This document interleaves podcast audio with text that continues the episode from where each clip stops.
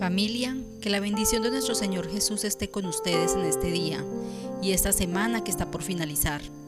Gracias por disponer su corazón y escuchar estos devocionales cargados del amor de Dios, que permiten que llegue con un mensaje, con un consejo, con una enseñanza, con aquella palabra que necesitábamos escuchar y que nos ayudan a tomar mejores decisiones en el momento oportuno.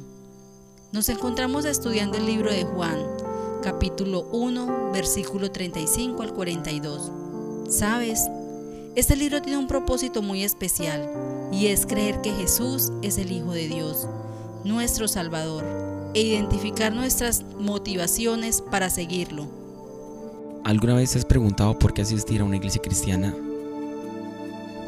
¿Tú para qué asistes a una iglesia cristiana? Podemos hacer la siguiente comparación. Cuando asistimos al médico lo hacemos por una necesidad. Puede ser por dolor o malestar. Eso provoca que vayamos y que recibamos unas indicaciones del médico. A veces obedecemos a esas indicaciones, pero otras veces no lo hacemos y tendemos a seguir recomendaciones de otros o a las que creamos pertinentes. Hoy deseamos que puedas identificar las razones que vale la pena para seguir a Cristo y que tengas un argumento sólido para que actúes como un hijo de Dios. En Juan capítulo 1, 35 al 42 nos dice, el siguiente día otra vez estaban Juan y dos de sus discípulos. Mirando a Jesús que andaba por allí, dijo, He aquí el Cordero de Dios. Le oyeron hablar dos discípulos y siguieron a Jesús. Y volviéndose a Jesús y viendo que le seguían, les dijo, ¿qué buscáis? Ellos le dijeron, Rabí, que traducido es maestro. ¿Dónde moras? Les dijo, vení y ved. Fueron y vieron dónde moraba y se quedaron con él aquel día, porque era como la hora décima. Andrés, hermano de Simón Pedro, era uno de los que habían oído a Juan y habían seguido a Jesús. Este halló primero a su hermano Simón y le dijo, hemos hallado al Mesías que, que traducido es el Cristo. Y le trajo a Jesús y mirándolo Jesús dijo, tú eres Simón, hijo de Jonás, tú serás llamado Cefas, que quiere decir Pedro. Como ya hemos visto en otras ocasiones, Juan aprovechaba cada oportunidad que se le ofrecía para guiar a las personas a Cristo. Es interesante también ver la ilusión y el ánimo con el que andaba, con el que daba su testimonio de Jesús. Se percibía con toda claridad que admiraba al Señor Jesucristo nosotros también deberíamos ser testimonio de Él como fruto de nuestra admiración por Él. En esa ocasión su testimonio es más conciso. He aquí el Cordero de Dios. Pero los que ya le habían escuchado muchas otras veces, seguro que recordaban el resto. Lo importante es que él cumplía con fidelidad con la misión principal de cualquier predicador, hablar de Jesús. Es triste reconocer que en muchas ocasiones cuando compartimos el Evangelio con otras personas, divagamos en nuestros pensamientos hablando de muchas otras cosas, muy poco de Jesús y su obra en la cruz. Le oyeron hablar los dos discípulos y siguieron a Jesús. El testimonio de Juan sirvió para que estos hombres se sintieran atraídos por Jesús. Habían oído que Jesús era el Cordero de Dios y que quitaba el pecado del mundo. Y ellos decidieron que querían saber más de Él y también, cómo no, que sus pecados fueran perdonados. Jesús pasaba delante de ellos, era una ocasión única y no la desaprovecharían. He aquí ahora el tiempo aceptable, he aquí ahora el día de la salvación. Lo encontramos en 2 Corintios 6.2. ¿Sabes algo? Todos tenemos necesidad de un Salvador. Y esto lo entendemos cuando reconocemos que hemos pecado, pues todos los hemos hecho. Hay pecados que no son tan visibles como los malos pensamientos, los chismes, pero aún así son pecados. Pero Cristo es ese Cordero que nos dio el perdón, el perdón de los pecados, quien pagó por ellos. Y es necesario tener claro que Él es el camino, la verdad y la vida, y que somos justificados solo por Él. Los que seguimos a Cristo no lo hacemos porque somos los más santos, los más heroicos o los más fuertes, sino por ser los más débiles. Cuando yo comprendo que soy débil, necio, es el momento en el que Cristo se hace más sabio y fuerte. ¿Quién es Jesús para ti? ¿Qué te perdonó? ¿Cuáles pecados te perdonó? A veces tenemos miedo de poner nombre a los pecados. te invito a que hagas una lista para que tengas claro de dónde te ha sacado el Señor. ¿Qué buscáis? Aquellos dos hombres estaban siguiendo a Jesús sin atreverse a decirle nada. Así que es el Señor que comenzó la conversación y lo, y lo hizo con una pregunta. ¿Qué buscáis? Aquí había una invitación de parte de Jesús para analizar sus verdaderas motivaciones y necesidades. Mucha gente busca a Jesús a causa de sus necesidades temporales o en busca de bienes materiales.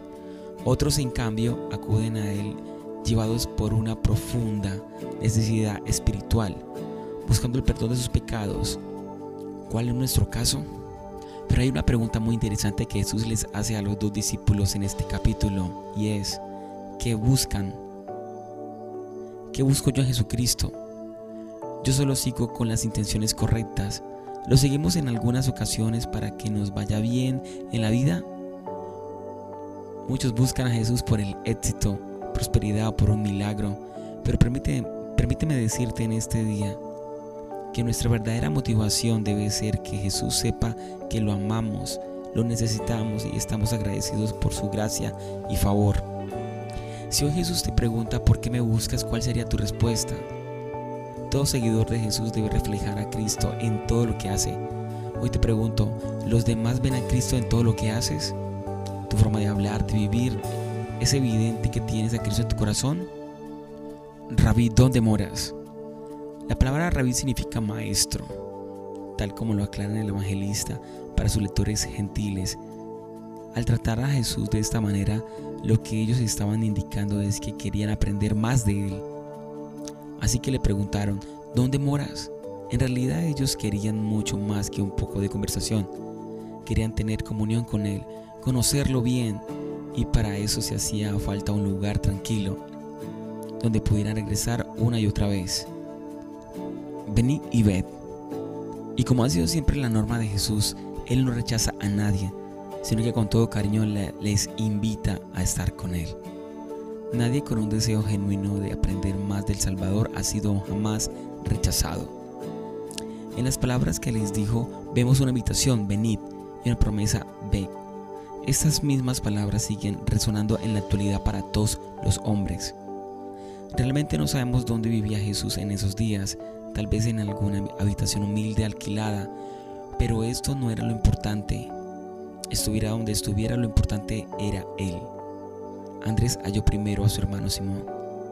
La impresión que tenemos de este versículo es que apenas terminó el encuentro con Jesús, Andrés buscó a su hermano Simón para hablarle de Jesús. La promesa del Señor se había cumplido. Vieron tal gloria en Jesús que de manera natural e inmediata se convirtieron en misioneros. Hablar a otros de Jesús debe ser una reacción normal para todo aquel que conoce a Jesús. Esta sencilla narración presenta un ejemplo de modo como ha progresado en todos los siglos de la iglesia cristiana. El testimonio de Juan y Andrés y el de Andrés su hermano Simón. Ahora, la hora de dar a conocer el Evangelio y la gracia de Dios no debe dejarse solo en manos de los pastores o líderes, todos los que han sido libertados del poder del enemigo deben ir a su casa y a los suyos y contarles cuán grandes cosas ha hecho el Señor por ellos. Hemos hallado al Mesías. Parece que tanto Andrés como Simón habían estado buscando al Mesías y ahora Andrés lo había descubierto. Ese descubrimiento no es comparable con ninguna otra cosa en el mundo. Y la gracia genuina no es egoísta. De hecho, aborrece comer a solas sus manjares. Y como Andrés amaba a su hermano Simón, compartió con él su descubrimiento y le trajo a Jesús. Andrés no solo le había hablado de Jesús, sino que lo trajo a Jesús. Seguramente esta sea un área donde le fallamos en nuestro testimonio cristiano. No debemos conformarnos con hablar de Cristo, sino que debemos ayudar a las personas a encontrar y seguir a Cristo.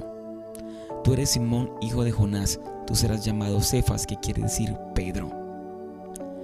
Cuando Jesús se encontró con Simón Pedro por primera vez, le miró con esa mirada penetrante que lograba ver dentro de las personas y le dio un nombre nuevo. El silencio de Pedro es elocuente, tratándose de un hombre de carácter valiente, mostrando sin duda que se puso entonces a la disposición del Señor. Viendo su trayectoria podemos pensar que había un propósito de este nuevo nombre. El impulsivo Simón llegaría a ser el estable Pedro. No olvidemos que en griego Petros se empleaba para descubrir una piedra. Esta firmeza no era una cualidad propia de Pedro, pero llegaría a ser suya por la gracia de Dios. Como piedra viva sería edificada en el nuevo edificio espiritual de la iglesia de la que Cristo es la piedra angular y como apóstol de Jesucristo tendría un lugar importante dentro de ese templo santo como fundamento o pilar junto con los otros apóstoles. Resulta interesante cómo en este encuentro surge por parte del Señor una pregunta que interroga, que buscan. De algún modo esa pregunta se nos dirige hoy a nosotros. Responderemos quedándonos con el Señor o diciendo hemos encontrado al Mesías los discípulos realizan un bellísimo camino espiritual evidenciado por los verbos oyeron, siguieron, vieron y se quedaron. Hoy tengo los oídos abiertos, los ojos atentos para poder escuchar y reconocer el Señor en mi camino. Esperamos que el mensaje del día de hoy haya llegado a tu corazón y que sea de bendición para tu vida. Bueno, somos Comunidad Cristiana de Feurabá y estamos ubicados en el municipio de Carepa en la avenida principal salida a Chigorodó. Acompáñanos a nuestras reuniones los días miércoles 7.30 pm y los domingos 9.30 am. También nos puedes encontrar en nuestras páginas web www.comunifeuraba.com y en nuestras páginas de Facebook e Instagram Comunife Urabá. Dios te bendiga.